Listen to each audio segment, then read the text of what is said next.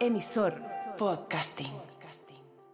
¿Estás enamorado, Leo? Sí, del poder. ¿Y tú, Pancho? Sí, del dinero. Esto es Clase Básica. Con sus anfitriones, Leo y Pancho. Wrangler Jeans, Icons Live Forever. Y Jess comparte el placer con You and Me presenta Clase Básica. Los titulares de hoy en Clase Básica. ¿Y qué es amor? ¿Qué crees tú que significa amor? ¿Acaso crees que se trata de decirme en dos palabras te quiero y nada más? Repasamos las parejas de celebridades que nos han enseñado qué es y qué no es el amor. Tu dosis semanal de descaro, humor y conocimiento enciclopédico de la cultura pop. Solo en Clase Básica. El 14 de febrero es un día importante y no solamente porque marca el último respiro del verano, acá en el hemisferio sur al menos, sino porque es el Día de los Enamorados. Es también el penúltimo día antes del final de temporada de la vida de los chilenos. Porque tú sabes que la, la vida de los chilenos se mide por, varias, por varios eventos y el último es el Festival de Viña. Después de eso empieza la nueva temporada de todos los chilenos es en nuestro, marzo. nuestro final de temporada. Nuestro cierre, sí. El 14 de febrero también marca eso, como ese, ese último momento que como cultura en este país vivimos juntos y que el 14 de febrero también se está marcado por ver a parejas llenas de flores, globos de helio, peluches. eh, Siempre es lo mismo, ¿no? Todos los años la gente dice que no lo va a hacer, que no lo va, que no va a caer en eso, pero siempre hay alguien con un globito, con unas flores, con un regalito. ¿Qué será? Hay gente sola llorando con flores en la mano. Sí. El- Un día de alto drama, Ay, para bien o para mal. El día, de, el día de, de ir a sentarse en la, playa, en la Plaza de la Aviación, para los que viven en Santiago, ¿hay cachado?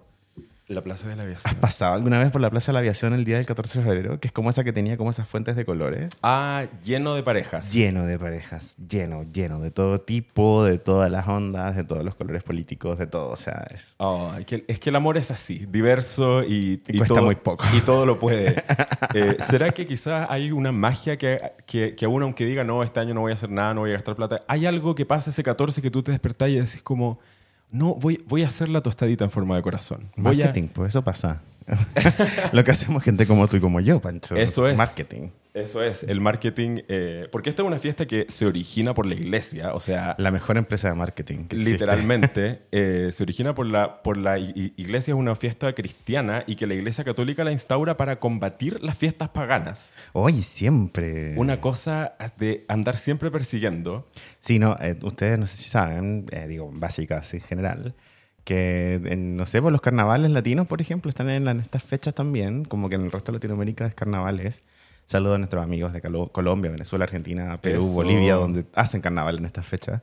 Y en Chile no, en Chile no tenemos carnavales porque también pues, nos integraron como el colonialismo, integró que eran como una fecha eh, que, eh, que, no sé, muy desordenada, muy sucia y, y pusieron así como se prohíben los carnavales. Wow. No fun allowed. Y bueno, y siento que el día de San Valentín también viene en ese mismo ánimo, como de poner una, una celebración que, que tape la- los carnavales por una fecha mucho más tranquila. Mucho más, mucho más eh, occidental, norteamericana. Sí, como eh, más piola, podría decirse. Un poco más capitalista que un carnaval, quizás, porque no, o sea, una cosa que es cierta es que el Día de San Valentín mueve muchísimo mercado, en la cultura pop mueve un montón de cosas, canciones, poemas, Películas. películas, películas icónicas que no, necesaria- no necesariamente hablan de San Valentín, pero que sí se han convertido en clásicos de la fecha porque es como Navidad. Sí. Como que hay, salen estas películas de Notebook, por ejemplo, un clásico del romance. Sí, sí. El que Eh, sabe amar eh, en esta fecha está preparado. Sí. sabe de películas, sabe de, de eventos, sabe de regalos, sabe lo que está de moda y lo que no. O sea, em, se trata al final igual de como participar de una performance colectiva, donde es como todos nos amamos todos los días, pero hoy día como que hacemos este, este, esta- este circo, este artificio. Eh, en eso apoyamos a miles de millones de empresas que están profitando con nuestras palpitaciones. Pero, igual la gente cae, igual Sí, hay una porque- magia, ¿no? Porque al final igual, por ejemplo, nosotros aquí estamos hablando de esto, pero si mañana llega la persona de tu vida con un globo en forma de corazón, la, la primera reacción de uno igual es como, ay, pucha, qué lindo, ¿cachai? Como que me quieren, no sé. Hay, hay algo que tiene el rosado, el plástico, el- la, la tela de los peluches. Yo creo que, mira, eh, los- así lo resume muy bien Filosofía en un Minuto, que es este guachón de Instagram que recomiendo seguir a todo el mundo, Ah, que explica filosofía en un minuto y dice que, bueno, que el amor Eh, tiene mucho de esto que implica eh, yo dejar de ser como el protagonista de la vida, del universo, por un momento. Y mi pareja también deja de ser el protagonista del universo por un momento, porque todos creemos que somos los protagonistas del mundo. ¿cachai? Claro. Y le damos espacio a una tercera cosa que no existe y que es como una relación, un vínculo, un momento. Claro. ¿cachai? Ay, qué lindo, me encantó. Sí. sí. Sí, pues en el fondo como habla de que amar implica como eh, dejar de ser uno el protagonista y darle espacio como a lo que puedes cre- crear en pareja. Y eso, Mm. eso como que esa posibilidad de crear algo en pareja, no estoy hablando de tener hijos, estoy hablando de crear una instancia, un momento, un lenguaje, como mismo van a hablar acá. Eh, implica eh, como creer en la idea de que esta, de que esta wea puede ser eterna, ¿cachai? Claro. En, en- en alguna forma, en ¡Qué algún universo, lindo!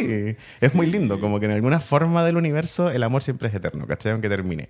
Guau. Entonces, Es que eh, es, una, es una explicación que puede sonar como grandilocuente, pero que definir el, el- el amor es un sentimiento muy grande, es un sentimiento Sí. que abarca muchas cosas, que a uno lo hace hacer muchas cosas, que a uno lo hace no hacer cosas a veces eh, que uno quiere. Em, que hay muchas formas de acercarse. O sea, estaba pensando en, la- en el listado de películas de amor que, que me pusiste aquí en la pauta. Está The Notebook, está Orgullo Prejuicio, está Cómo perder un hombre en 10 días. Eh, ¿Cómo perder un hombre en 10 días? Es la de eh, que juegan bullshit. ¿Tú la has Eh, visto? Esa que, eh, que cuando es como la... ¿Cómo se llama la chica que sale? La de, la de Grey's Anatomy, ¿cierto? Sí, Ah, ya, entonces no, no es la que yo estoy diciendo. Yo Creo estaba que pensando en la otra, la que es como Kate Winslet, creo, o una que es como con Matthew McConaughey, creo. es con Kate, Kate Hudson y Matthew McConaughey. Esa, Esa, esa es, es. para sí. los nombres de mis días. Sí. Kate Hudson. Ya, esa es, ya sí. Comedia romántica del 2003. sí, que ahí juegan un juego como de, de cartas que se llama Bullshit. Y que en el fondo tú como que tienes que convencer a los otros que tienen unas cartas. ah, ya, ya, ya, sí. Y, Sí, que en sí, la, sí. y que en la traducción a español le dicen patrañas. patrañas, estamos jugando patrañas. Bueno, hasta Call Me By Your Name, que es un amor eh, gay tirando a pedófilo. problemático. eh, problemático. Sin embargo, es, es interesante lo que pasa ahí, de nuevo volviendo como lo complejo que es el amor, porque Call Me By Your Name se ha convertido en un clásico por como que el sentimiento de amor, el sentimiento de ah, le gana a todo lo cancelable que puede hacer la película. Eh, es que también este Timothée Chalamet es una fuerza, ¿cachai? sí, Yo- el, el twink más poderoso. Es difícil para mí, es una, una venta difícil para mí. A mí no sé si me gusta tanto, pero... A mí no me gusta nada. A mí. Pero no está hecho para, no está hecho para dos viejas amargadas, No. homosexuales como nosotras, quizás. Claro, para nosotros están hechos los viejos de The Last of Us. Claro. ¿Viste el capítulo gay de Last of Us? No, pero vi, lo vi las escenas Sí, necesarias. que- exacto, Vi las escenas necesarias, sí. Paul, Paul Mezcal, ese es nuestro mercado. Porque Timothy Chalamet yo tampoco como que lo entiendo, pero entiendo su appeal también dentro del público al que... Y es, como tú decís, poderosísimo. Sí, O es como que está lleno de agendas pascualinas con príncipes dibujados que se parecen a Paul Mezcal, ¿cachai? Sí. O sea, perdón, a Timothée Chalamet. sí. Entonces entiendo el, el appeal que genera. Sí. Está, y, bueno, jamás besada, que es como... Es que...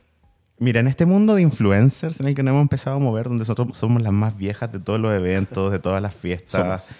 De todo, ¿cachai? Y el Pancho es joven, pero aún así es la más vieja. aún así, ¿cachai? sí. Yo soy el más viejo en clase básica. Eh, aún así, siempre, ahí siempre me siento como Drew Barrymore, jamás besada. Sí, que... Como- eh, em, es que... eh, qué, qué fácil conectar con Drew Barrymore. Con Drew Barrymore haciendo de una vieja a la que se le fue Sí. el tren de las relaciones. Pero aquí ¿cachai? vamos con el drag, vamos poniéndonos el uniforme. Medio Beatriz Pinzón Solano, pero claro, hay como un drag de joven que también Sí. es como. Me disfrazo de joven, pero como no sé lo que es ser joven, me disfrazo de cualquier cosa. Claro, de mi idea de joven. y como intentar entender el lenguaje, de qué se, cómo se mide ahora como el éxito social. Así me siento yo cuando me tengo que poner unos pantalones cargo, ¿cachai? Digo, sí, soy yo disfrazándome de joven, chicos. Este soy yo.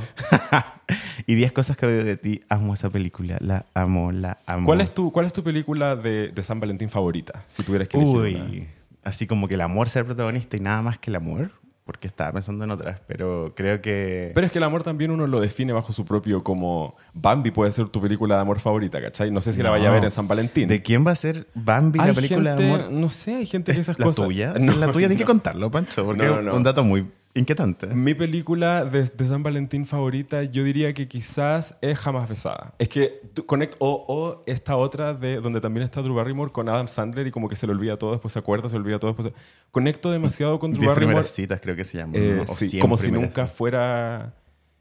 No, no me acuerdo, la pauta pésima, pero el, no me acuerdo cómo se llama, pero esa película que todos hemos visto el domingo en la tele nacional. Que De Drew Barrymore con mala memoria. se duerme y se Siempre. olvida todo. Me encanta ver a Drew Barrymore enamorada, conecto mucho. Es- e- ella es como San Valentín para mí.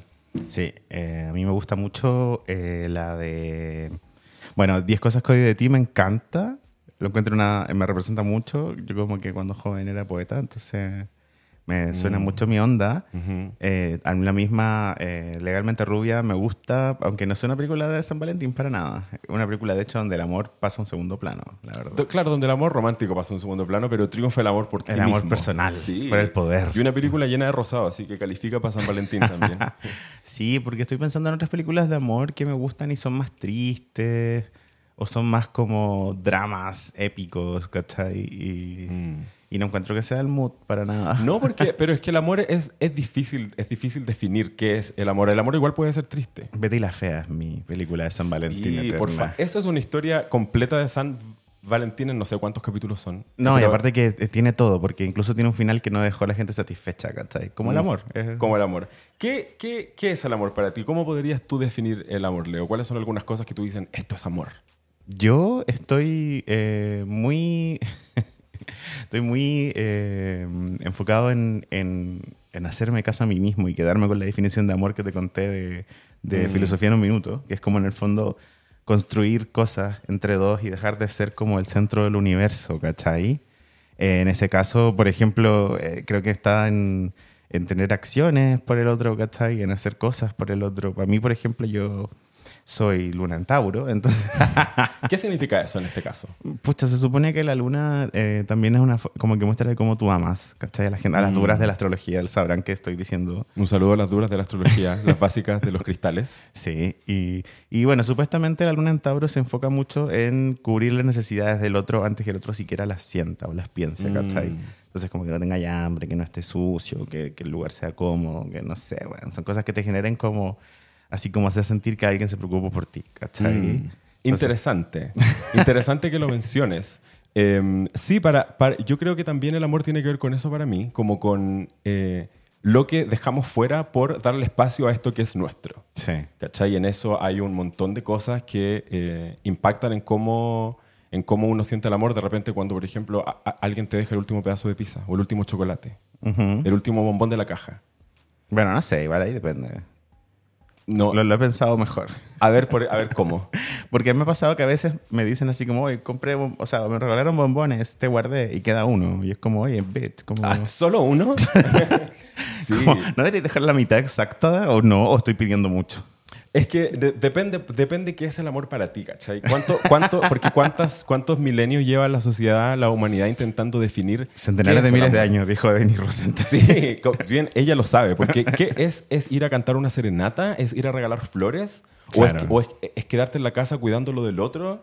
Eh, es, es, es como entregarte tú para que el otro pueda construir más. Como que existen canciones, poemas, revistas. Yo me pierdo de las series por si es que mi pareja no las ve. Estoy como... Si Eso- estamos viendo algo juntos, yo no lo puedo ver solo porque siento que lo traicioné. Eso es un acto de amor contemporáneo, por ejemplo. Mucho, muy. Porque podría verla, la como da lo mismo, ¿no? Y... Pero no, porque hoy día el amor se define por esas cosas. Entonces, como, o, o no se define, pero eh, eh, nuestro, nuestro, nuestro enamoramiento con el otro va siempre agarrado de esas cosas pequeñas al final, en esta vida moderna. ¿cachai? Claro, yo, como- yo siento que en el amor LGBT, QI más. No, mentira. El amor gay, que es el que conozco. No voy a hablar del amor que no conozco.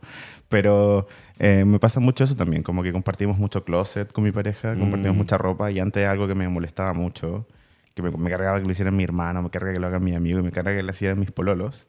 Pero ahora que estoy como eh, El casado, amor te hizo ceder. I'm a married man. Y sí, el amor me hizo ceder en eso. Como que ahora tengo solo un closet nomás, ¿cachai? Con mi Sí. pareja. O cuando, o cuando estés viendo una serie, una serie con, con alguien o, o- o no sé, un, un reality con alguien y es como, ay, sí, no sé quién, ella que te gusta a ti. Cuando alguien se acuerda de tu personaje favorito. Claro, ¿Cachai? eso, así eso como, siempre es tierno. Así como, oye, ¿viste lo último que ocurrió con tal? Porque sé que esa celebridad o esa persona te gusta o esa banda te gusta aun cuando no te gusta a ti. Qué Ya, lindo acto de amor. Sí, pues, pero son actos, de- al final son gestos. Y, Claro. Y el amor, es claro, es gestos, pero también no es puro gesto. Hay No. gente que se en puro gesto también. Sí, no, eso sí que no es amor. O sea, dame sustancia también. Claro, ¿cachai? Si no me estáis acompañando en mi vida, si no me estáis ayudando y... y- o- ¿Tú, tú fuiste criado por, por este podcast de amor que tenía Villauta con Constanza Michelson alguna vez? ¿Lo escuchaste alguna vez? Voy a adelantarme y decir que afortunadamente no. Mira, yo vengo de una época más antigua y... ¿Qué significa eso? No, que, que en el fondo era un podcast que hizo esta, esta, esta chica, que está, también en emisor podcasting, tiene su propio podcast, ¿cachai? Y ella es una psicoanalista que habla mucho de relaciones. Ah, ya me cuando ella. partió un tiempo, eh, hacían estudios sobre el amor. Bueno, lo animaba Villota porque era animador de moda en ese tiempo, Claro. ¿cachai? Y ella era en el fondo la sustancia. Y decía, algo que se me muy pegado de las cosas que decía ella, era que a veces el amor eh, tiene que necesariamente convertirse en cosas, ¿cachai? Como, y no sé, pues a veces esas cosas son una tele gigante, un viaje al Caribe, un arriendo, un perro, eh, no sé, ayudar a alguien en una enfermedad crónica, etcétera. Son como como lo que decíamos antes, ¿cachai? Cosas tangibles que, que no son ni tú ni yo en una pareja, sino que son Claro. en un, un algo que hicimos. Y cuando las parejas no se comprometen con tener esas cosas, onda que tú digas como, mi amor, quiero que compremos una tele gigante. Esa pareja te diga así como, no, ¿para qué? Cómpratela tú, ¿cachai? Claro, Eh, si siempre es así, Empezáis como, claro, a cachar que no estáis construyendo con esa pareja, que tu Mm. pareja está como habitando lo que tú estás construyendo, qué ¿cachai? doloroso. Bah. bueno, eso lo aprendí ahí, ¿cachai? Sí. Y si, así, lo siento, ¿cachai? Estaba Villauta y, y, y, y lo aprendí de su programa, ¿cachai? Mira, me, me- me desmiento lo que dije, me desdigo de mis propias declaraciones, porque qué interesante y qué, y qué cierta reflexión además. Sí, ¿cachai? Como que a veces uno se burla cuando estas parejas como más... hetero, eh, dicen esas cosas como, ay, sí, eh, tres años juntos y vamos por más, y qué sé yo, que siempre es súper corny. Claro, un poco Y cursi. siempre es como cursi, siempre es como tu primo, así como... Tu primo heteronormativo Sí. con la vida heteronormada. Ya, pero, pero sí, pues, ¿cachai? Y por, y por más precisamente implica como siento que le- darle cimientos más fuertes a una pareja, ¿cachai? Sí, totalmente. Es algo, es algo de lo uno A la defensa del ir por más. Estamos en clase básica, a la defensa de los gestos básicos. Este año estamos construyendo. Sí. Lo que pasa es que es algo de lo que uno se va dando cuenta cuando crece. Yo creo que eh, más allá de las experiencias que uno vaya viviendo, la perspectiva de la vida te va diciendo como estas personas realmente me amaban. Porque el amor también no siempre es romántico. No, claro, no, Entonces, muchas y- veces no. Y eso mismo en la vida te va mostrando como, wow, cierta persona me amaba y yo no me di cuenta, o realmente estas cosas que hice o que hicieron por mí son actos de amor, etcétera, etcétera. Y alguien que le interesó este tema de qué es el amor, de cómo se expresa el amor, ya que estamos hoy día celebrando aquí en clase básica San Valentín, una fiesta católica, una fiesta cristiana. Igual yo sabía que el origen de San Valentín implicaba como una especie de, de lucha, eh, porque, bueno, porque había esta- estaba este, esta figura, Valentín no sé cuánto, que lo convierten en el fondo en santo, Sí. porque era un, era un periodo San de- Valentín de Roma. Exacto, era un periodo de guerra y los romanos decían Claro. que en el fondo los hombres jóvenes en vez de casarse y dedicarse a las relaciones tenían que dedicarse al ejército y que y en el fondo San Valentín de Roma eh, en contra de las indicaciones del imperio eh, siguió casando parejas jóvenes, ¿cachai? Mm. Y como que las casaban en clandestinidad y era como una especie de... Bueno, eso fue, según tengo entendido, porque existen distintas teorías del origen Claro, de San eso, si, Valentín. si es fake, me disculpo. Según tengo entendido, ese es el origen de que este santo sea un santo. ¿Ya? Sin embargo, como, como lo hacen en la historia, la iglesia se apropió de esta historia Ah, claro. para celebrarlo como, como combate a la gente pagana en ese tiempo. Ya, entiendo, sí. Entonces, Le metieron discurso. Claro. Entonces, alguien, que, alguien a quien le interesó mucho este tema fue, ya que estamos en esta temática católica eclesiástica, al pastor Gary Chapman, un pastor estadounidense que publicó un libro en 1992, del que eh, les hablamos esta semana en nuestro, en nuestro Instagram, que se llama Las cinco, Los cinco lenguajes del amor. The Five Love Languages, Ya. en inglés, su idioma original, publicado en 1992. ¿Qué era lo que decía este caballero? Que el ser humano está desde una perspectiva de un pastor, o sea, está una perspectiva limitada, pero sin embargo que igual nos puede ayudar a guiar la, eh, esta reflexión. De acuerdo a este pastor, el ser humano mostraba sus formas de amar en cinco lenguajes.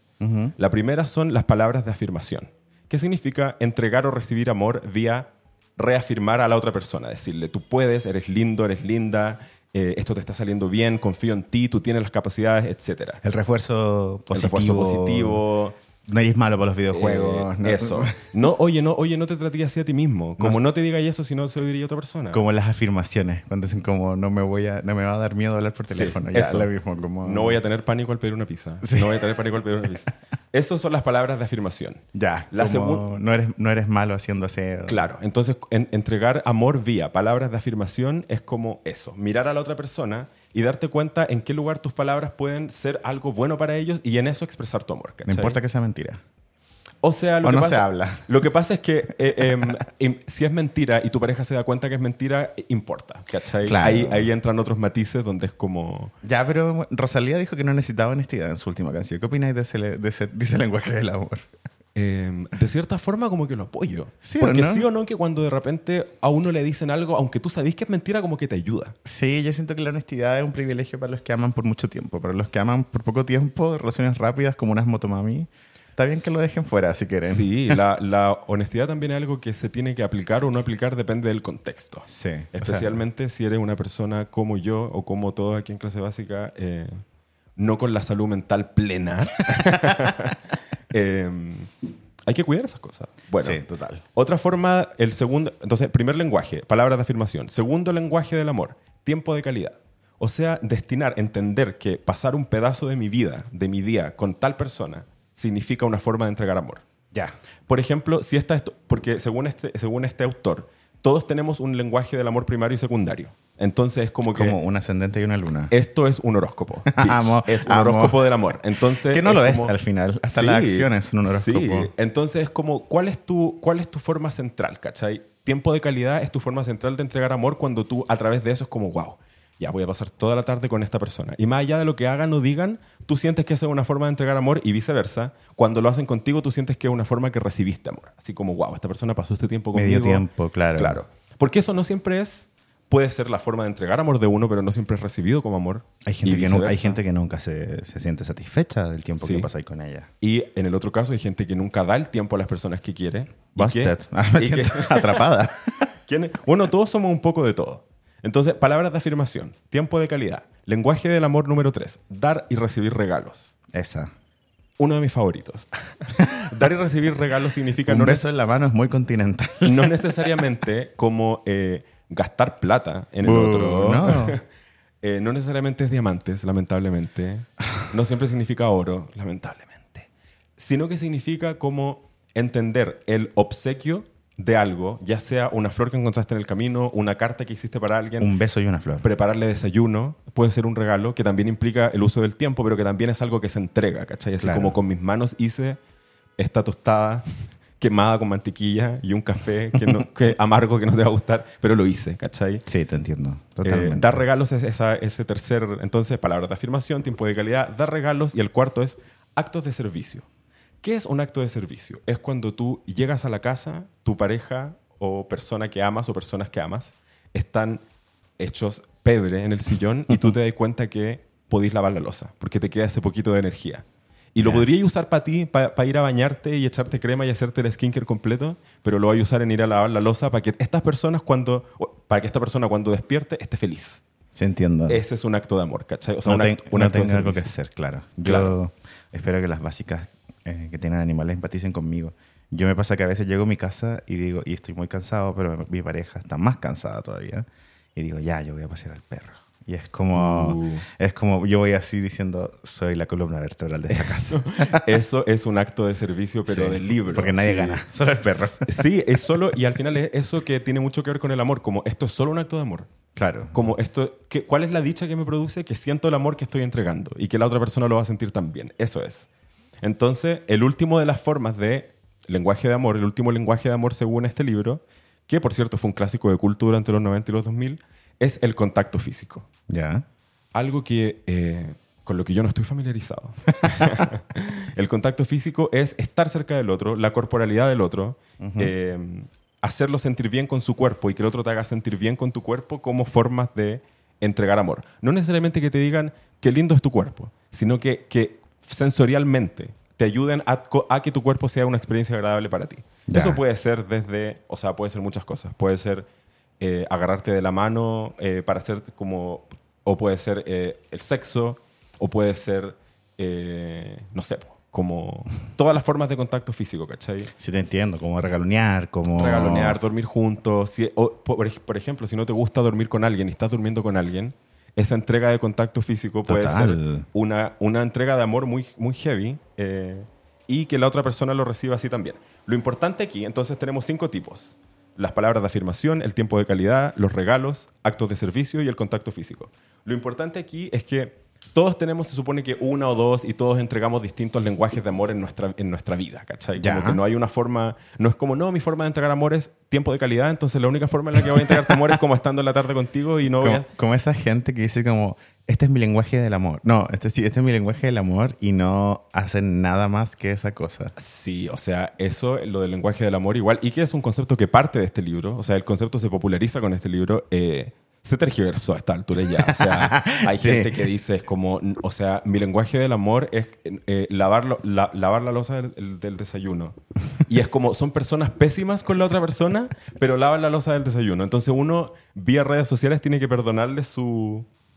Su falta de amor. Su falta de, de- Su falta de querer. humanidad, sí, no. Mon Laferte nos enseñó mejor. Ay, sí, es que son tiempos difíciles porque también son tiempos autocomplacientes. La gente está muy buena para decirse que hace todo bien. Mm. Está lleno de gente que, que le encanta decirse que hace todo bien. Está funado, está funado criticar.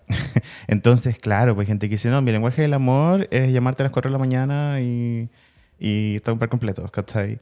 Y es como buena onda, pero a mí no, me gusta dormir, no sé si... Claro.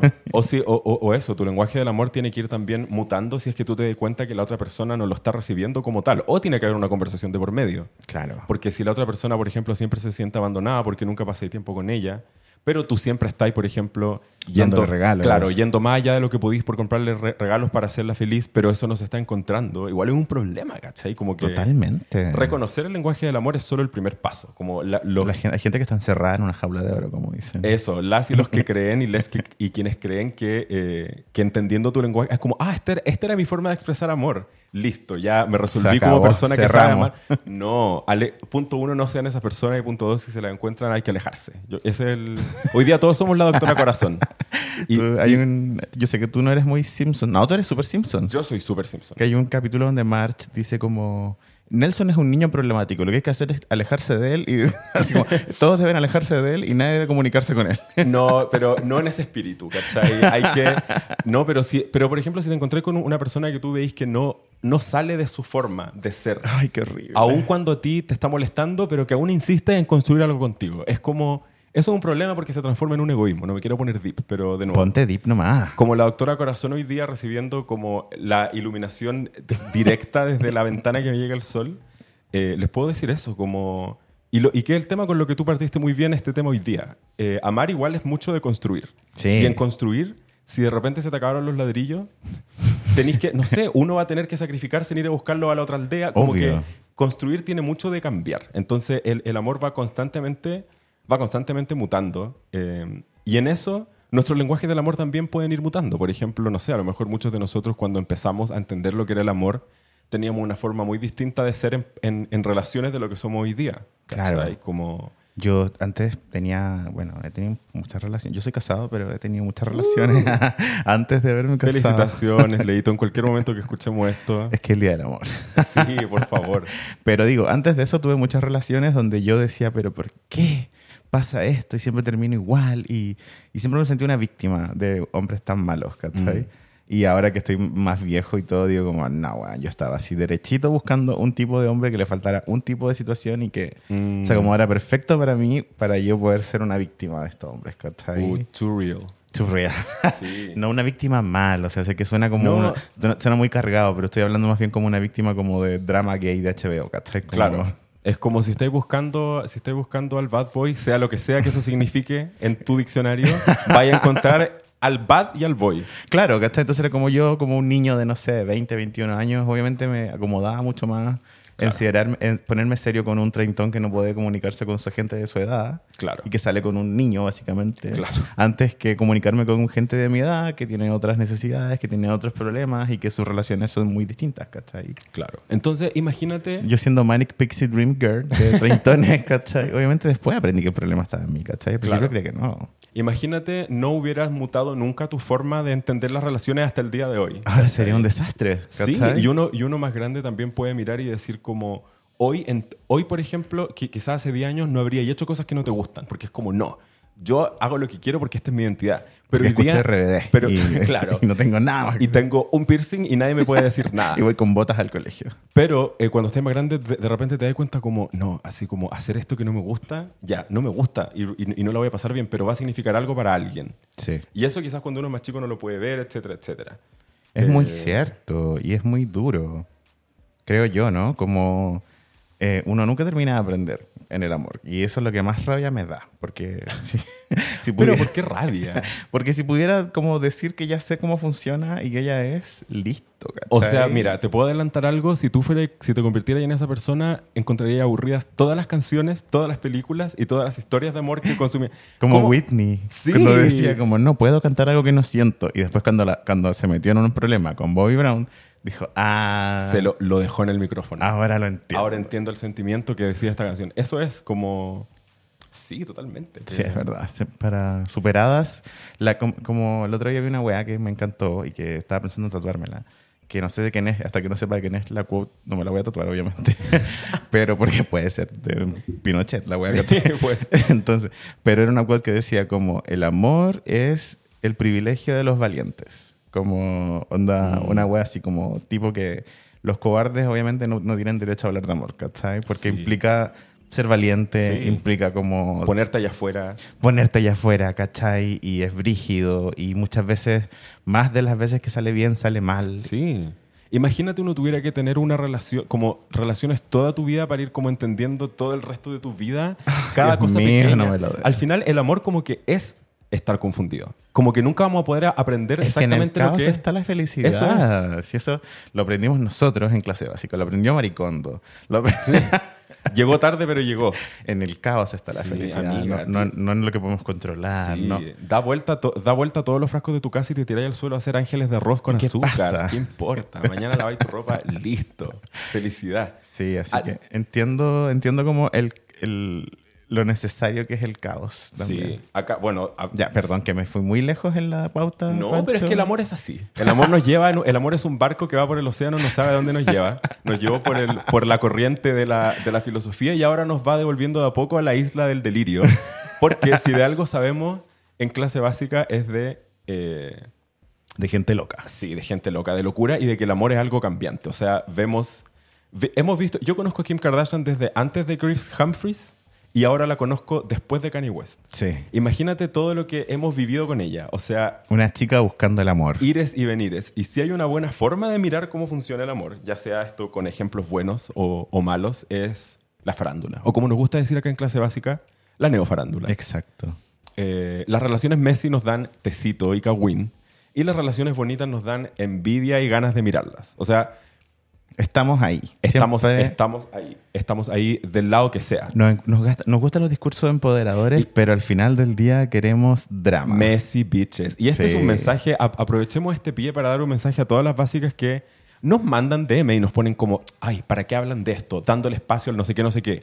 Al otro día, el reel del tema el, es el más visto de todos. Sí. o Al sea, otro día lleno de comentarios porque todos no, no querían ver el tema, pero vieron todas las stories y comentaron igual. Eso es algo que entréguense, chicas. Estamos en clase básica entregados al tecito, así nos tiramos sin traje de baño al tecito. Entonces, como entréguense, ¿cachai?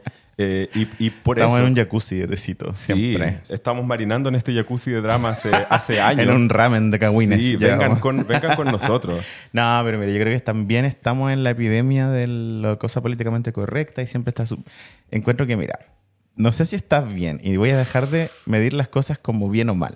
Huelo drama. Pero sí entiendo el sabor de la gente que disfruta el juzgar al resto, así como, es que esto no es suficientemente woke, ¿cachai? Sí. Como, esto no está bien porque tengo mis principios. Ese tipo de conchetumaridad.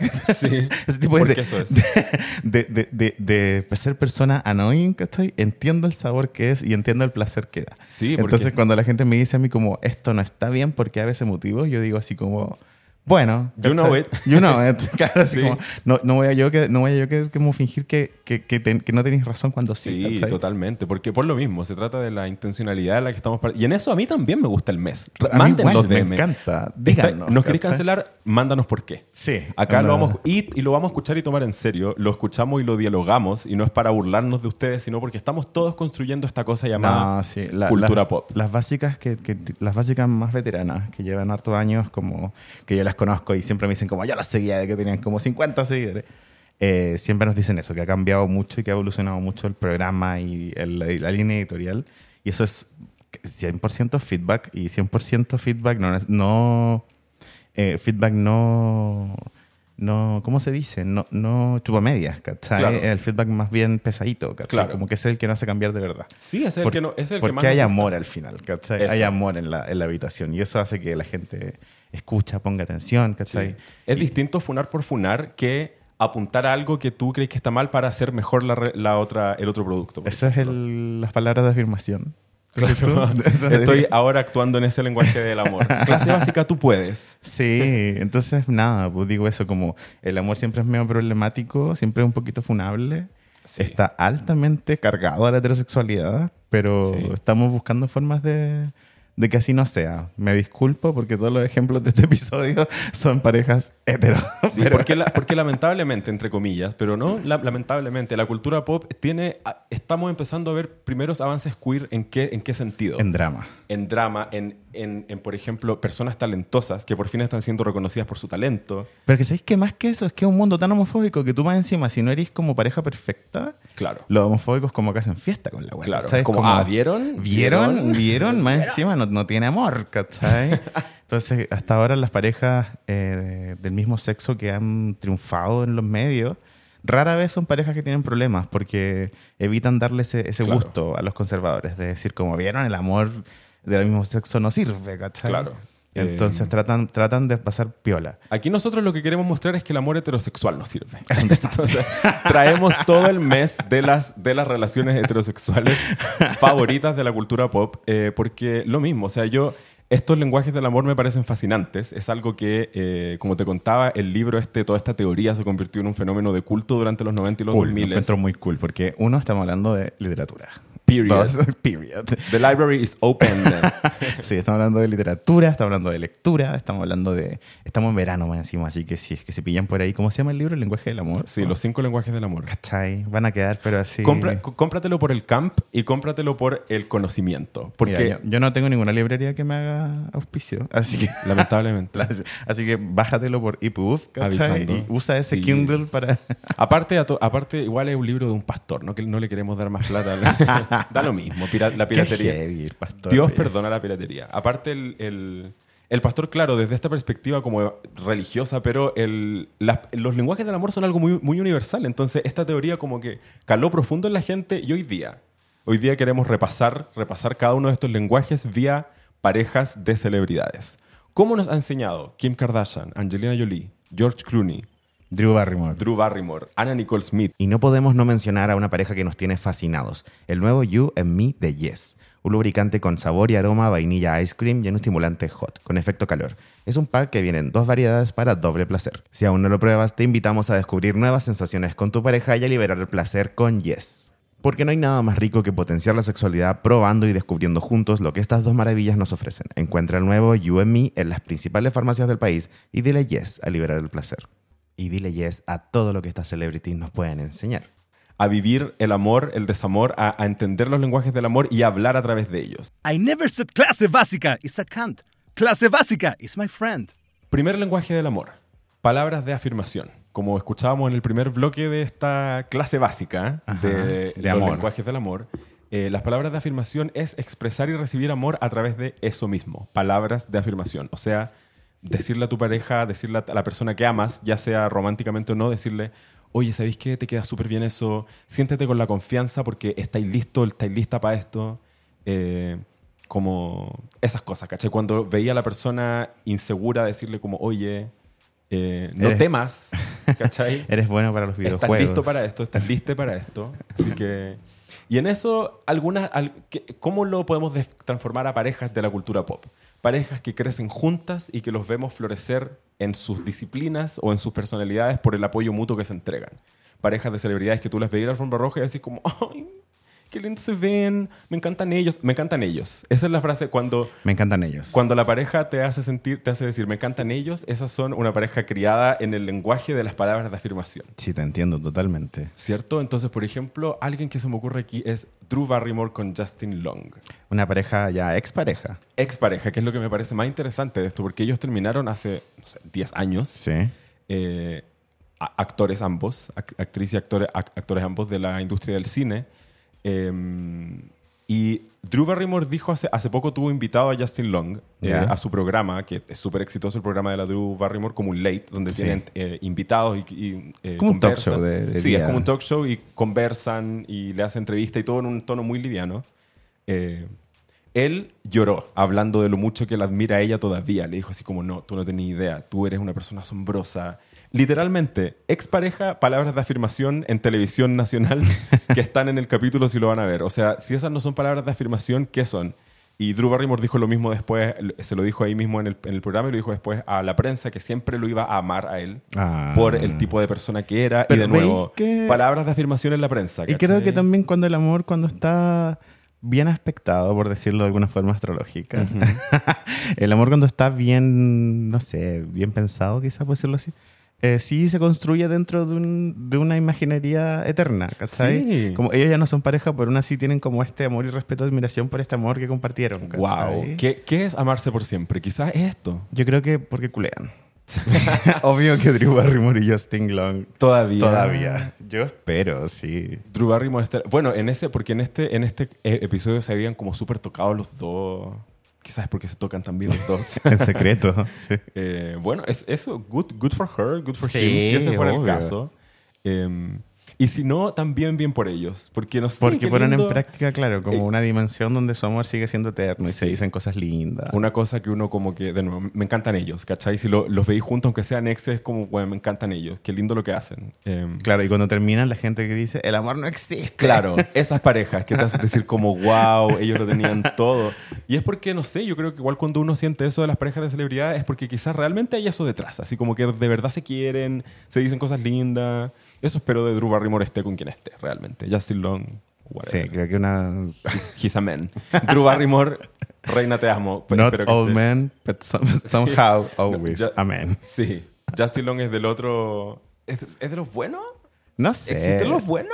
No, y, nece- y necesita como nombre la pareja de Drew Barrymore si la persona que, que, que nos Claro. está enseñando a amar es Drew Barrymore. Sí. Gracias, Drew Barrymore, si escucha esto. Gracias, Drew Barrymore. Obvio que se escucha porque se Te amo. busca. Te amo y me encanta tu película, que no me acuerdo el nombre, donde se te borra la memoria después de cada noche. Con Adam Sandler. Con Adam Sandler. Sí, sí, me, sí. me encanta. Y, por cierto, la única película donde me gusta Adam Sandler. Voy a salir del closet ¿En y serio? decir... ¿No, no te gustó no, la, no me cae bien Adam la Artie de Adam Sandler? Esa Punch Drunk Love. Si no la has visto, Ex- es buena. Exposed, no la vi. Ah, es Pero- buena, pero tampoco es, es como life changing. Soy, soy de esa gente odiosa que como que le molesta Adam Sandler solo porque es como que siempre se está riendo. ¿Sabéis qué? Eso tiene una definición, creo yo, y es porque Adam Sandler tiene películas que demuestran que es un buen actor.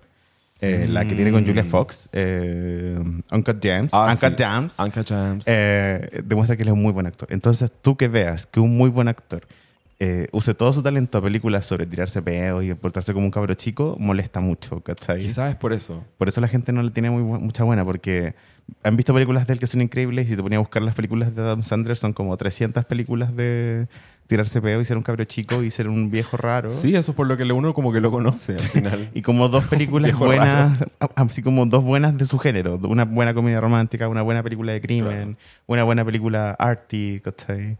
Y nos dio Julia Fox. Yo por eso lo, lo respeto mucho. Sí, y nos dio como si fuera la primera vez. Ay, parece que sí se llama, como si fuera la primera vez, ¿o no? Sí, creo que sí.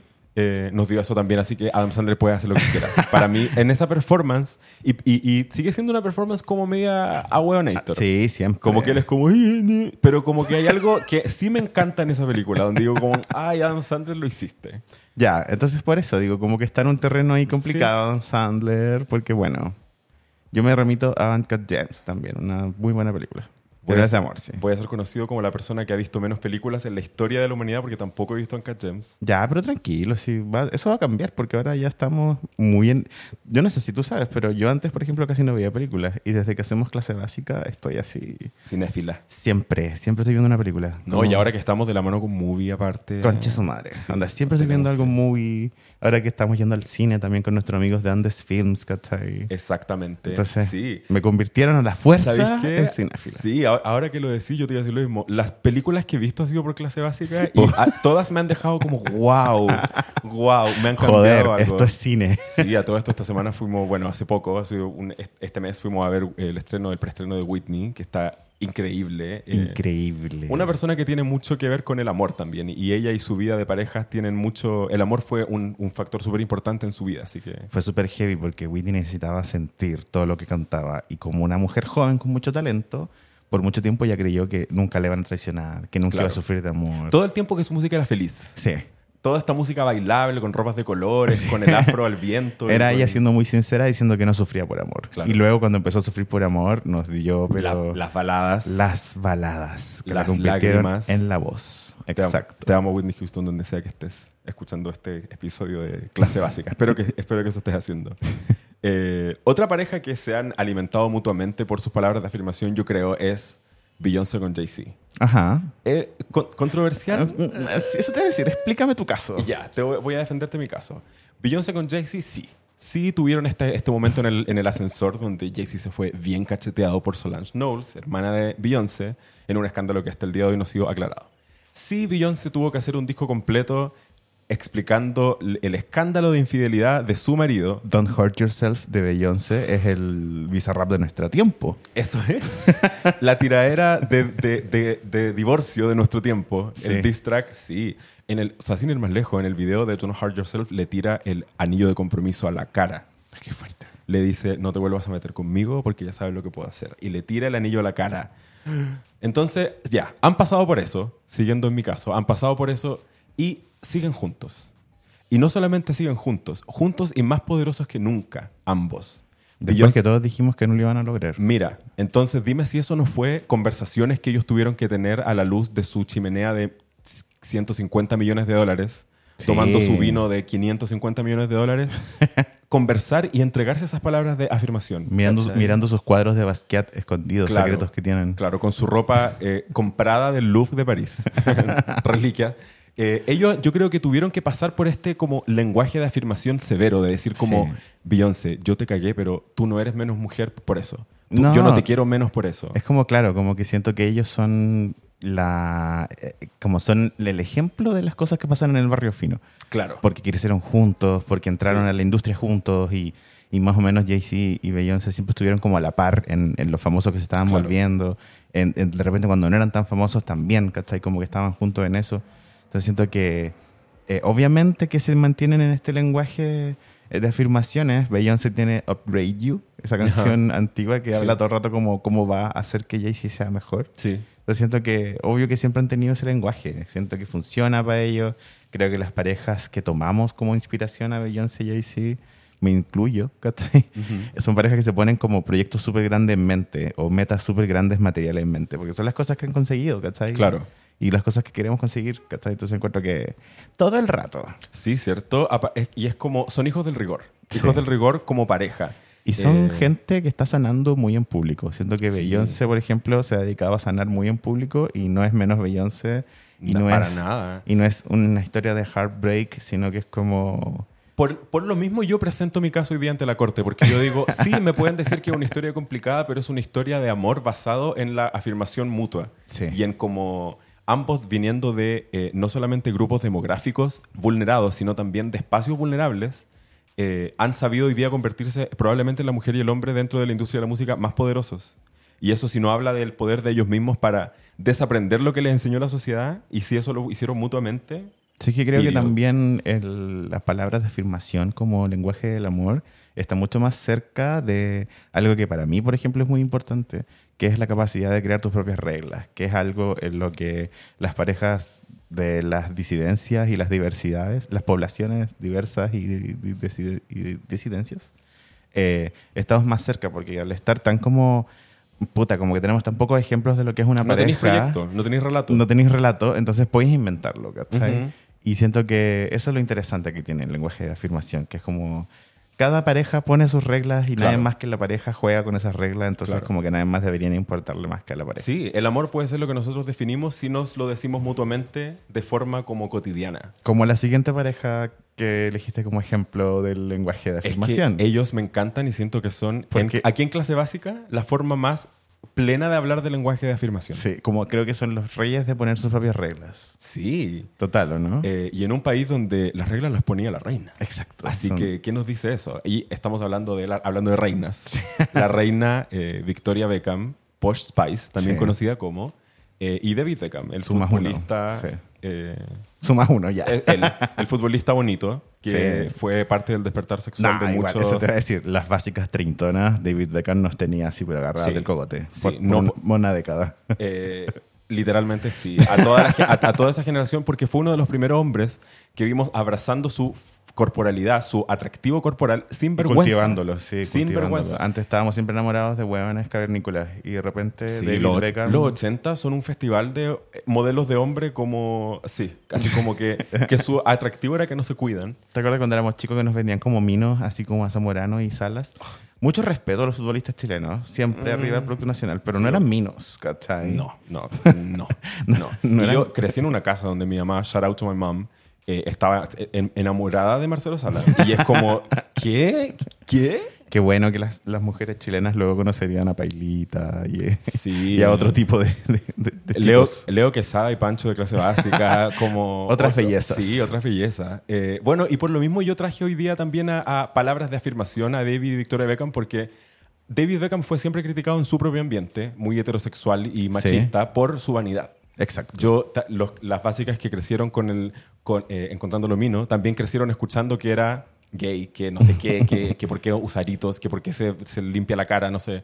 Eh, y lo mismo de Posh Spice, Victoria, Victoria Beckham. De que era tan frívola, de que era claro, tan solo le princesa. preocupa la moda, siempre está flaca, siempre está con joyas. ¿Por qué no se ríe? Solo gasta plata, sí, nunca se ríe, siempre está seria, siempre está enojada, porque siempre giving face. Sí. Igual la gente, ¿por qué, ¿por qué opinaba de eso? Mira, di- explícamelo hoy día, ¿por qué la gente opina de esas cosas hoy día? Si la gente, estamos todos enfermos, yo creo que eh, pasamos mucho tiempo mirándonos al espejo y a la cámara selfie. Sí. Eh, al final la vanidad de la Posh Spice más la vanidad de David Beckham fue lo que encontraron en el otro. ¿Y qué pasó? Se encontraron y se convirtieron en íconos instantáneos de la moda, o sea, íconos instantáneos del estilo. Eh, y eso nos habla, yo creo, de un amor en el que se alimentaron mutuamente, algo que a ambos yo, quizás les costaba como asumir o, o que- o que les costaba llevar adelante, ¿cachai? Y eso para mí son palabras de afirmación profundas. Qué Y- fuerte que las palabras de afirmación, han- porque aquí solo Drew Barrymore es, una- es como una pareja que no, no está enfocada en el poder material, pero las otras parejas que siguen juntas, las dos estaban muy enfocadas en el poder material Sí. y así con palabras de afirmación, ahí están, bien millonarios, pasándolo bien. Sí, y, y juntos, eh, como... ¿Quién lo diría? Todas las cosas que dijo toda la gente en ese tiempo, eh, hoy día nos hicieron realidad vía las palabras de afirmación, Es gracias verdad, al, Es verdad. a los cinco lenguajes del amor que estamos estudiando hoy día. ¿Te tinca que pasemos al segundo? Sí. ¿Te acuerdas cuál era el segundo lenguaje del amor? El tiempo de calidad. Exactamente, mira, anotación positiva. El tiempo de calidad que es pasar tiempo con el otro, con leotre, para eh, mejorar nuestras vidas. Tanto como tú entregar ese tiempo, como que el otro te lo entregue, considerarlo algo como bonito y que es una forma de amar al final. Eh, hay unos que se me vienen al tiro a la mente cuando pienso en, en este tiempo de calidad y es alguien que lo necesita mucho eh, y que es Britney Spears y Sam Asghari. Que viven básicamente de vacaciones. Viven de vacaciones. Cada, la, la Britney es media caótica en cuando, cuando postea y cuando no. O sea, claro, creo que Britney... Intermitente. Ya hemos hablado de esto, pero que Sí. su uso de redes sociales no es el mismo de uso de redes Claro. sociales de... Está aprendiendo todavía. Está aprendiendo, está en una curva de Sí, aprendizaje. encontrando su ritmo. Exacto. Entonces, Entonces, pero no, eso. Las redes sociales de Britney no son por ningún motivo una demostración de su vida. Eso No. quiero decir, ¿cachai? no, y, el- y la persona que lo piensa quizás también piensa que sus redes sociales son una demostración de su vida. Claro, y, ahí, es- uf, No. tenemos un problema. amiga, y, a- y acá trabajamos en redes sociales y te decimos que... No son la vida, chica. no, No, tenéis que salga- salgamos a tocar pasto. Nosotros con el Leo vamos a terminar y vamos a salir a tocar pasto. Así que ustedes también, apenas terminen. Eh, y ya, tocar pasto es algo que está haciendo mucho Britney Spears con Sam Asghari. Pas- Arena de playa más que pasto Eso. está tocando siempre. Pasan en la naturaleza, pasan Sí. en, en el mar eh, haciendo... no Tiempo sé, de calidad. Tiempo de calidad que la Britney lo necesita. Como que me encanta que esté con él, más allá de las teorías conspirativas que no me interesan. Eh, yo defiendo que Britney esté con un guachito rico con el que pueda salir a surfear, que él la agarre de la cintura, Que la deje bailar tranquila. Sí, que... se pruebe todos los vestidos y él la mira y le aplaude cada uno de los vestidos y cada una de sus vueltas. Eso es tiempo de calidad.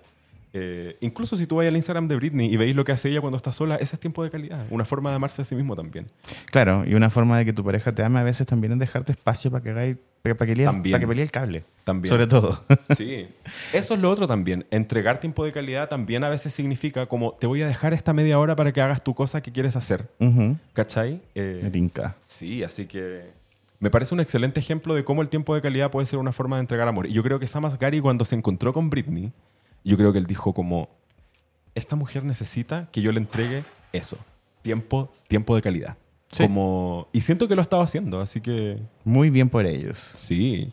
Hablam- hablando de tiempo de calidad, eh, uno puede pasar un gran tiempo de calidad en 72 días. Totalmente. O sea que no, de repente no se necesita más. Una historia de amor perfecta puede escribirse en 70 y te quedan dos días para descansar. ¿Cachai? Alguien que sabe bien de esto es nuestra mejor amiga. Al 72 días descansó. Sí, a los 76 a los- después que había creado todo. Y en este caso, después que habían destruido todo. Sí. Porque estamos hablando de Kim Kardashian y Chris Humphries. Una pareja que todos vimos comprometerse, casarse. eh, Por fue- allá, por las primeras temporadas de Keeping Up with the Kardashians. en- Antes, cuando todo esto era campo. Cuando la tele era en blanco y negro. No, nunca tanto. no la La. Kim se hacía el contour con berries molidos. No, pero sí, Sí, calabazas, todo esto era campo. No estaba todo tan construido Sí. como ahora. Bueno, eh, no quiero ser tétrico, pero hace más de 10 años. Para ser exacto, hace 12 años. Qué fuerte. Entonces, sí, aquí, como dice Mariah Carey, no contamos los años. No. Eh, el tiempo no pasa y tenemos 12 todavía. Así que Kim se casó con Chris Humphries el 20 de agosto del 2011, hace unos tiernos 12 años. Eh, gastaron 10 millones de dólares, además de un especial de tele en su matrimonio. Kim Fairy Tale Wedding. Sí. Que tenía ese especial. Venía además con una fragancia que vendieron. O sea, un Wow. perfume. Hablemos de tiempo de calidad. O sea, hagamos plata este rato que estamos casados. Había merch como cosas, como que en esta, o sea, en- es- la inspiración era la boda real, como las bodas reales inglesas cuando salen, salen unos platos conmemorativos, salen un Mm, montón claro, de merch. la cucharita, la tacita que Ya, viene en una caja. Era eso, como una inspiración en la boda real salió merch de esta boda, ¿cachai? Slay. Y como duró tan poco, mucho merch quedó sin salir, como a la venta. Entonces, hoy en día, dentro de las cloacas Kardashian, se encuentran de repente de reventa Reliquias. algunos como regalos de, de Kim Fairy Tale Wedding, que era como el programa de E! De, Increíble. Sí. Imagínate todo ese legado que deja este amor y el amor duró 72 horas. Bueno, no sabemos si el amor duró 72 horas. No, días. Pe- o sea, 72 perdón, eh, no sabemos si el amor duró 72 días, pero el matrimonio duró 72 días. Claro. Entonces se casaron, gastaron más plata que la que todos nosotros vamos a ver en nuestra vida en una fiesta de un día. Eh, Kim Kardashian creo que después dijo que está, hasta estaba en éxtasis cuando se casó. O sea, tirando la casa por la ventana y dejando la moral en el piso de abajo. Sí. Eh, se casaron, hicieron de todo y se separaron a los 72 días. Fueron de vacaciones juntos. De hecho, Chris Humphrey fue el que tiró a Kim Kardashian por un, como por un borde de un muelle. Y Ah, ahí es sí. cuando se cayó y se le perdió un aro de diamante. Icónica y, escena. Y salió Courtney a decirle como, oye, hay gente que se está muriendo, etcétera. Que esa historia, cada vez que la cuento, cuento más detalles para dar más contexto, porque cuando antes la contaba me daba cuenta que la gente se quedaba con la idea de que Kim era una chica tonta que se le perdió un aro y fue como un escándalo. Y ahora no, he aprendido a contar que es como, mira, uno, un capítulo de vacaciones de un reality. ¿Qué, ¿Qué programa tan grande tenéis que hacer para tener un capítulo de vacaciones? Chespirito y las Kardashian. Claro. Nadie más. Claro. Susana Jiménez y las Kardashian. Nadie más. Nadie Sí. más. ¿cachai? Segundo, claro, que se perdió este aro, pero un aro de diamante súper caro, que se lo había comprado Kim hace poco ella misma. Este Chris duró súper poco el matrimonio porque podíamos ver desde antes que el tipo era un idiota, Sí. dispuesto a tirarla por un balcón Sí. al agua. Un literal idiota. El verdadero culpable de ese capítulo. Sí, es un monstruo. Aparte, yo siempre encontré que está bien que, Kim- que la Kim estuviera llorando. Porque uno no puede llorar porque se le pierde algo preciado. Ajá. De pronto, todas las personas no tienen objetos que les gustan y si se les pierden no les da pena. O sea, y de repente nadie es millonaria en esa familia. Como... Claro. Claro, y aparte con las cámaras encima. Ca- ¿Cachai? Entonces, como no, yo siempre respeté ese momento y ese momento de, de Kim. Más no, a, más no a Chris Humphries. No, para nada. A- a- lo puedo admirar física- Sí. físicamente. Obvio. Pero, pero de ahí a como encontrarlo nada, o sea, ap- y apenas un guachón, como que tampoco lo- Apenas. a- apenas, como que su vacío de carácter no, no, no se lograba compensar con su atractivo físico, que era bastante. Por, Sí. por lo demás, no. Pero aún así hizo pasar unos días muy divertidos a Kim y pudimos ver, de hecho, lo que es como el, el tiempo de calidad. Eso, no, el amor no tiene por qué durar eh, como de la forma que lo tenemos escrito para que sea tiempo de calidad. No, creo que a veces apelar a todo junto, así como que sea amino, que sea chistoso, que sea bacán, que lo pasemos bien y que más encima duremos para siempre, chica. Mm, Sí. Dos de tres, con Sí, suerte. Sí. Por tu, por tu propia salud mental Sí, también. Elige dos de tres y, y agradecelo. Que agote. Sí, es que la- a, la, a la gente le gusta andar corriendo eh, carreras olímpicas con sus Ay, a la- sentimientos. A la gente le gusta el tenerlo todo y yo, como una persona vieja ahora, como una Momento budista. como la abuela de Coco, básicamente. Sí. La- el, el árbol de Pocahontas. Creo que, claro, hay que relajarse y agarrar lo que uno pueda nomás. La vida es una gran piñata que están cayendo dulces y tenéis dos manos nomás. ¿Qué os voy a hacer? Te puedes quedar con el fruyeleo con la yogueta, pero no con los dos. Exacto. Entonces, ¿Sabes? ¿prefieres quedarte con ninguno?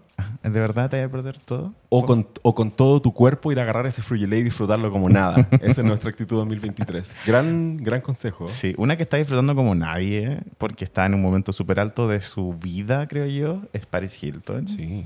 Nueva, Paris Hilton. nueva mamá. Por eso, está, o sea, nueva mamá, sus perfumes increíbles.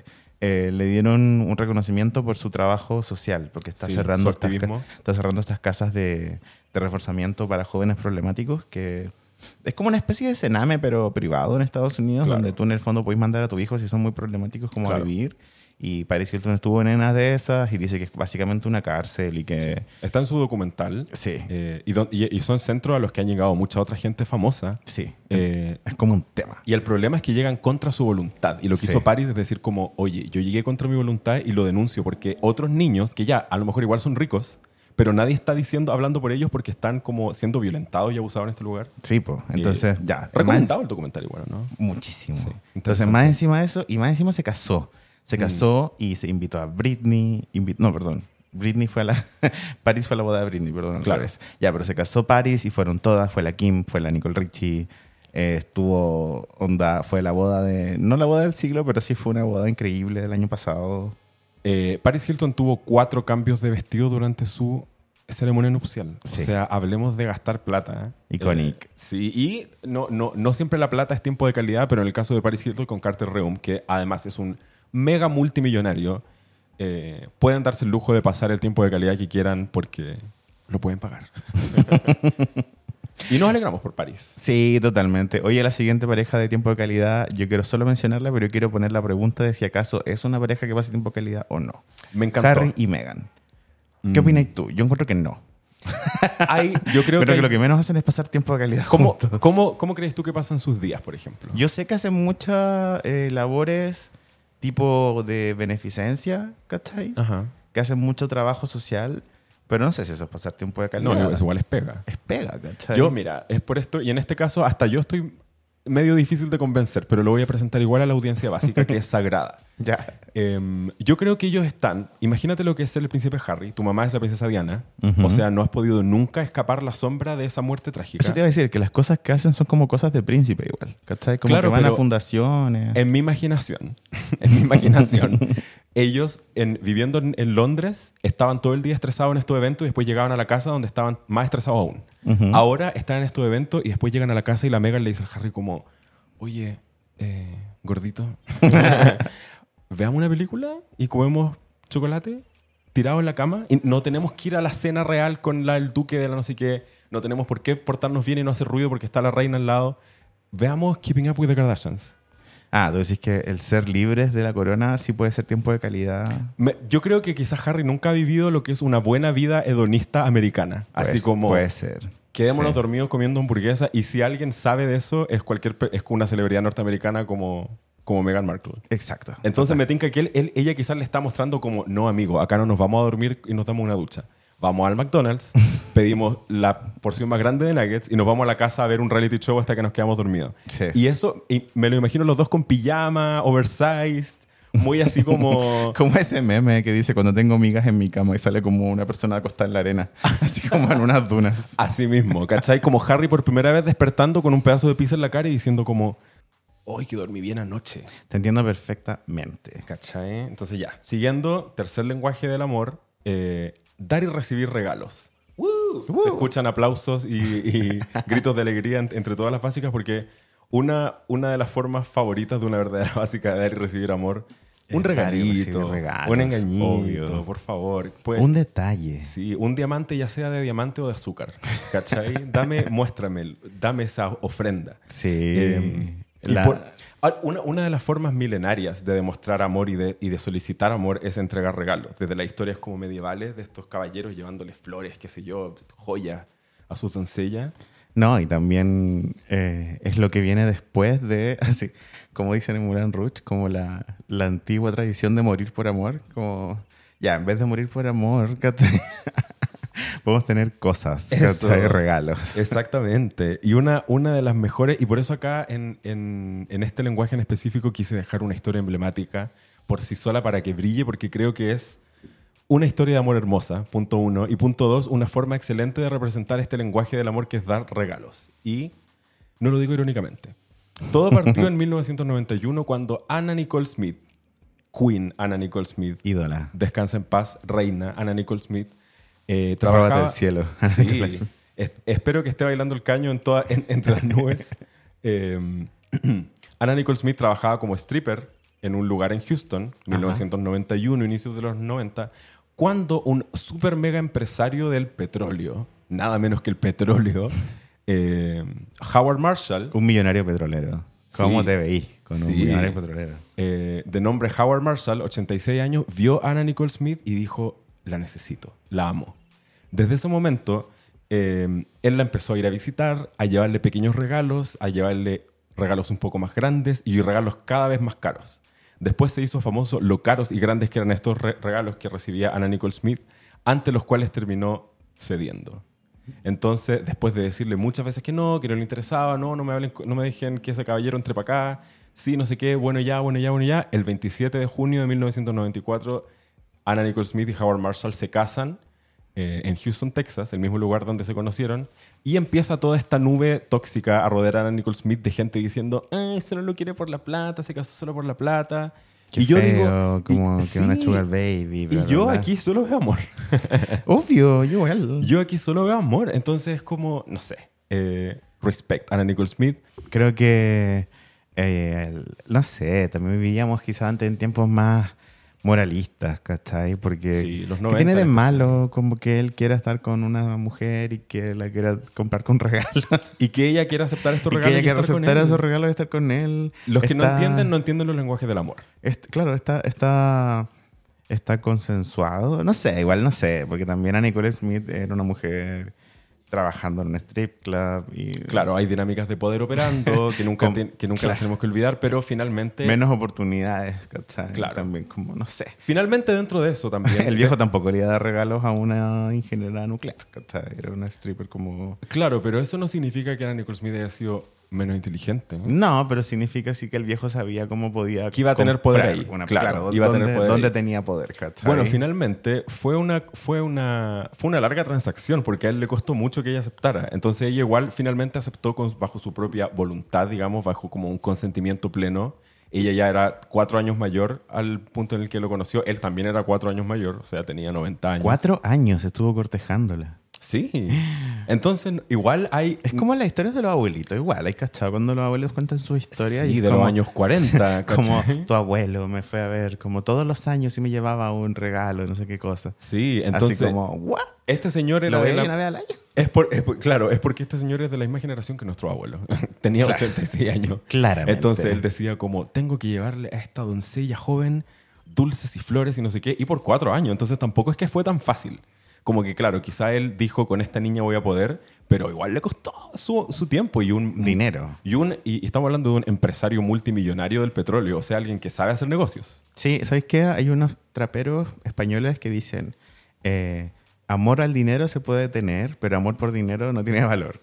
Entonces siento que aquí, claro, mientras el amor... Es como eso. Mientras el amor por dinero que quería este caballero es bastante cuestionable, el amor al dinero que tenía Nicole Smith, ¿cachai? Sí, y yo estoy Es una feliz. relación de a tres, en Yo el fondo. sí. Donde, donde el caballero era el, el amante, donde Sí. el caballero era el otro. El, el oficial era el dinero. Sí, el oficial del dinero. Y yo estoy seguro que Anna Nicole Smith y Howard Marshall la pasaron excelente el, el año que estuvieron casados, que fue un año, porque él murió 13 meses después de su matrimonio con Anna Nicole Smith, Ay, qué fuerte. a los 90 años. Así que le costó cuatro años la conquista y le duró un año el matrimonio. Está bien, yo creo Sí. que uno... claro. Yo creo que él se sintió amado y que hasta el final de su vida dijo como, no, ¿sabéis qué? Me alegro, me, me alegra el amor con el que me estoy yendo. Sí. Y, y Nicole Smith, bueno, tuvo un destino, tuvo el mismo destino al final mucho más joven y con condiciones más la- lamentables que no tenían que ver con su relación con Howard Marshall necesariamente. Así que Pero sí tuvo mucha plata y hizo lo Sí. que quiso con esa plata. Sí. Y eso siempre la va a hacer icónica. Sí. Y sus fotos de matrimonio. Amó su vida, eso es amor. Es- ese, ese lenguaje del amor de dar y recibir regalos creo que es muy interesante. Sí. Porque... Obviamente no es tan superficial como lo estamos mostrando. Oh, sí, da lo mismo, sí.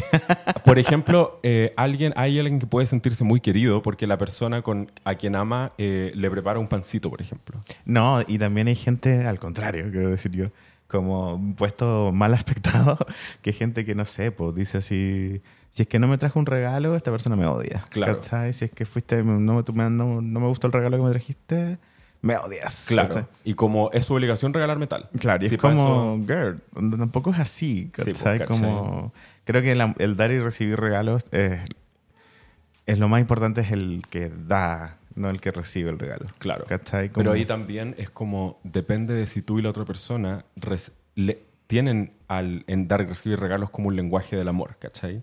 Quizás dar y recibir regalos es tener una relación con el dinero, en realidad. Quizá. Sobre todo. Sí. si Igual los está regalos- bien. Yo Si creo- los regalos son comprados, o sea, si los regalos son caros, por ejemplo, pero si tú eres una persona que constantemente da regalos, y no necesariamente como regalos en el sentido literal de la palabra, sino que, no sé, pues te regalan algo que tienen ellos, ¿cachai? Así como, ay, ¿te gusta, no sé, mi camisa te la regalo? Ujú. Eh, ay, ¿te gusta esto? No, pero quédatelo, ¿cachai? Como el desprendimiento como forma de amor. Creo soy que yo, eso soy yo con seis piscolas. Como que me pongo a regalar cosas. dadivoso. Dadivoso. Sí. Ojalá hubiera un, una, un límite bancario para cuando uno empieza a hablar mucho en el lenguaje de, De dar y de recibir regalos. Sí. sí. Y eh, bueno, eh, tipo de amor número cuatro, lenguaje del amor número cuatro, actos de servicio. O sea, enamorarte, sentir amor y entregar amor a través de hacer cosas por el otro. Y aquí se me ocurre al tiro eh, Angelina Jolie con Brad Pitt, que hoy día están en una posición un poco complicada. Sí, ahora Eh. no son precisamente lenguaje del amor, son más bien lenguajes legales. Sí, el lenguaje del desamor. Sí, sobre todo el lenguaje de las Eh. empresas que se están separando. El tema es que ellos se conocieron y empezaron a cultivar su amor haciendo cosas juntos, actuando juntos y trabajando juntos. Y en eso, tanto Angelina Jolie como Brad Pitt han dicho que una de las razones por las que se enamoraron y que empezaron a sentir amor era ver al otro haciendo su trabajo. Ver al otro haciendo... Y cuando tú trabajas con alguien, ese trabajo se traduce en hacer algo por ti. Entonces, ambos sentían que actuar con el otro era como un acto de servicio del otro hacia uno, porque es como, no, él está entregado a mi performance. Claro. Y viceversa. También Brad Pitt acompañó a Angelina Jolie, que igual acompañar a tu significant other a hacer, a hacer algo, igual es un acto de amor, es un acto de servicio. Obvio. Eh, a- la, la acompañaba a hacer todos los trámites de activismo, a- eh, los trámites de adopción, el activismo que ella hizo en África, que no sé, por un lado podemos decir el mínimo que podía hacer Brad Pitt, pero también es como un acto de amor, qué sé yo, ¿cachai? Como que, no sé. Y lo, y lo hizo y ella, y tanto ella como él les cultivó el amor ese, ese, ese hecho. Entonces siento que es importante como mencionarlo a ellos quizás como personas que vía acto por el otro se enamoraron y hoy día están, bueno, en otra, pero Tan sacrificados. Así es la. Angelina Jolie. Sí, gracias por sus Gracias. actos de servicio. Angelina Jolie y Brad Pitt, que hicieron solo por el otro. Gracias por lo más importante de la existencia, el amor heterosexual. Y dando la vuelta, quizás todos lo hicieron por sí mismos también. Pero bueno, Sí. No, pero bien. Siento que entiendo los actos de servicio. Entiendo que quizá pueden tener como un acercamiento más religioso. Creo que una monja Claro. está haciendo un acto de servicio a su amor, a Dios. Claro. ¿cachai?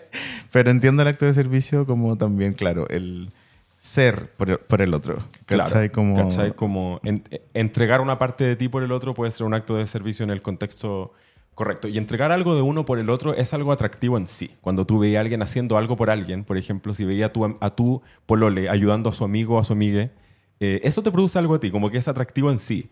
Y alguien que yo creo que sin duda vio eso es eh, George, George Clooney en su Ah, George esposa. Clooney con su esposa. Amaludin, quien Udan creo que se dice, que es eh, no solamente una destacadísima abogada, sino que es alguien que hace mucho por los otros. Tiene un importante trabajo de activismo eh, por los derechos humanos, por los derechos de los niños, por los derechos de las personas eh, migrantes. Eh, es un especialista en derecho internacional, ha trabajado para la ONU, defendió a, a Wikileaks, al fundador de Wikileaks, eh, Julian Assange, que estuvo, fue un- una víctima de la persecución mundial. Entonces, eh, yo creo que George Clooney se enamoró de Amal viéndola hacer todas estas cosas también. Como que quien no se... Aparte, Amal es una diosa. Sí, una diosa. Y, Eh. y no es una celebrity. Sí, no una celebridad. Es una, es una figura muy importante de, de- de la situación actual. Sí, una persona que hace cosas por las cosas Yo creo que, sí, que ella decida dedicar parte de su tiempo a ser la pareja de George Clooney es un acto de servicio. Eso en sí es un acto de servicio, totalmente. Es un acto de redención. Estamos hablando de una Eso lo mujer- mantiene humilde. Mira, es una abogada para Dowry Street Chambers, especializada en derecho internacional, derecho penal, derechos humanos y extradición. Mm. Realmente, estar casada con George Clooney para ella, un acto de servicio. Igual puede ser que ella no gane mucha plata. Por lo que, por lo que he escuchado, todo- todos esos lados del derecho no son especialmente lucrativos. Sí, será la, Solo muy importantes. será la abogada más rica quizá. Bueno, lo que sí tiene es humanidad y eso es lo que enamoró a George Clooney y no sé, supongo que ella también se enamoró de él porque es George Clooney, como que... Sí, no, todo bien con George Clooney. ¿Cuál Solo será su lenguaje del amor? Quizás dar regalos. Eso espero. ¿Tú dices? No, yo creo que es como... También es que George Clooney es otra época, pero digo, para muchas personas, yo, yo soy las muchas personas, George Clooney es como un gran infinito, como un pololo que siempre he tenido en mi mente, ¿cachai? Sí. Desde que soy pendejo, como que siempre eh, George Clooney, guachón. Sí, es que aparte tiene esa cosa que siempre se ve bien. Sí. No eso no es algo que no todos sus colegas pueden decir. No, entonces... Él ha envejecido como el vino, literalmente. Sí, ¿cachai? Entonces como que para mí también siento que él, su acto de servicio es como no haber sido una leyenda, ¿cachai? Tipo, no sé. Clint Eastwood. Eh, Claro, Claro. ¿cachai? No es el, cuando él está al lado de su pareja no es lo más importante. Eso, oye, ¿Cachai? qué importante eso que dijiste, porque eso es algo que uno puede ver mucho cuando él está con Amal Clooney en ciertos Que contextos. él da lo mismo, Él es el personaje secundario. Sí. Ella es la que se ve brillante, llena de joyas, hermosa, la que está... Y eso es un acto de servicio también. Sí, totalmente. Sí. Él está entregando su imagen al final.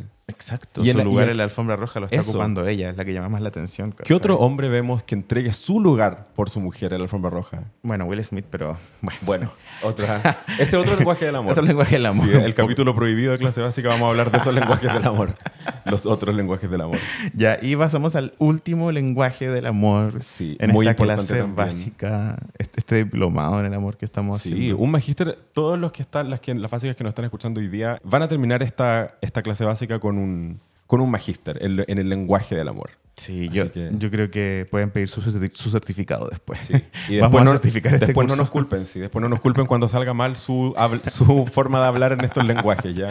Nada que ver. Yo siento que esto va a instaurar un camino, Pancho, que nos vamos a convertir en un consultorio amoroso.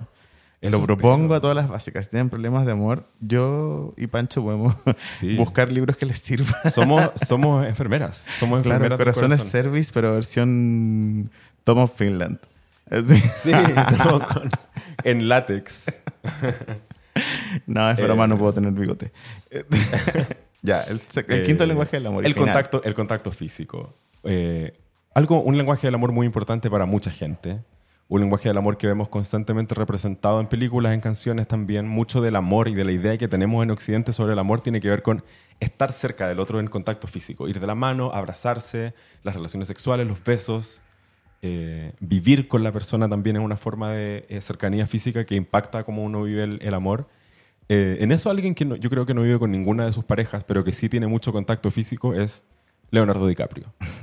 Su forma de amarse a sí mismo, probablemente. Claro. Sea estar con muchas parejas, tener mucho contacto físico, ¿o no? Sí, quizás su forma, su forma de... Quizás la única forma en la que puede amar No sé, pucha, Leonardo sí. DiCaprio. Pero eso no tiene por qué ser algo malo. No. Eso no creo que sea algo malo. Hugh Hefner murió feliz, supongo. Eh, claro, los actores. No, y también es la parte de la, de la épica de Leo DiCaprio, Sí. ¿cachai? Como ya que lo tiene todo, un gran actor y no se enamora, ¿cachai? Claro. ¿Qué pasa? Es porque está en yates con niñas de 20 Es años. Saint-Tropez, como dice Taylor Swift. Sí. Bueno, Eh, Leo DiCaprio es como el contacto físico, lo hemos visto, sus parejas siempre son más jóvenes que él, Sí. él es como un vividor. Eh, también Leo DiCaprio tiene esta como construcción de persona humilde que lo logró en Hollywood porque tiene mucho talento. Claro. No, era un, no era un actor especialmente millonario ni un Nepo Baby, sino todo lo contrario. Como que hizo carrera y aprendió a actuar saliendo en películas desde muy niño. Claro. Probándose frente a la cámara al final. La mayoría de sus, de sus películas son buenísimas, entonces también una especie de, de actor como regalón de Hollywood, aunque le costó mucho ganar un Oscar, pero digo, toda esta narrativa de héroe de clase media lo convierte en un personaje muy atractivo para mucha gente. De nuevo, yo soy mucha gente.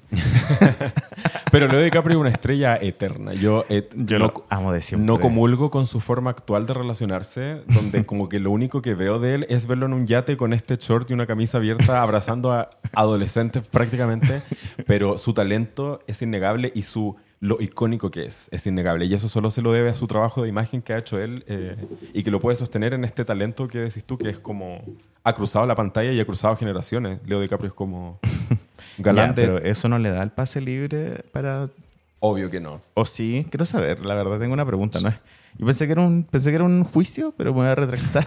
Y Cambiar mira, la entonación. todos podemos aprender algo de esto que está pasándome ahora. Eh, Mira, no lo voy a juzgar y, voy a en realidad preguntar al aire. Y las básicas me van a poder decir cuando comenten en, el, en, el- en cualquier parte, cuando me vean en la calle. Eh, Leo, Leo DiCaprio es, digo, su lenguaje de amor es como, no sé, ¿cachai? Digo, como es... es, ¿Cuál es? ¿Es el contacto físico? Claro, no digo, está mal que sea ese contacto físico con parejas que no son relevantes para él, claramente. Obvio que no. Yo te voy a decir la respuesta al tiro sobre tu pregunta de Leo DiCaprio, Leo Quesada. Y te voy a decir que eh, De no, no, no tiene nada de malo. No tiene nada de malo, todo lo contrario. Aquí donde, aparte lo que estamos haciendo es diseccionar los distintos lenguajes del amor, lo que significa entender que obviamente se va a ver distinto para todos. A lo mejor esto para ti no es una forma de afecto, eh, no para ti, sino para ti, persona que nos escucha, o para mí no una, no una forma de afecto, pero eso no significa que no lo sea para otro. Claro. ¿Cachai? Y en eso, eso sí, en Sex and the City como que hay un personaje que pasa como por Samantha y luego se mete con Charlotte y Charlotte como que le gusta mucho y se quiere como enamorar del tipo. Y Samantha dice que es porque tienen, hacen muy buen sexo. Y, y Samantha dice que no puede hacer eso porque el tipo es como un servicio público, como que está ahí con él y después lo Claro. dejáis para la próxima chica que quiera estar con él, ¿cachai? Entonces no es su lenguaje del amor, quizá. De la, de... Entonces Leo Carrie DiCaprio, Bradshaw. eso, ¿cachai? Leo DiCaprio probablemente sea su lenguaje del amor. sí, Está porque disponible para todas. yo sé que uno, uno no puede vivir sin amor. Y con eso no me refiero a amor romántico, sino uno tiene que sentir o entregar amor de alguna forma para estar vivo. Y Leo DiCaprio, yo creo que esta es su forma de hacerlo, ¿cachai? Como que se empieza a sentir mal y dice, "Mm, parece que me falta una de mis fiestas de yate. Claro. Y, y organizó su fiesta y qué sé yo. Alexa, play.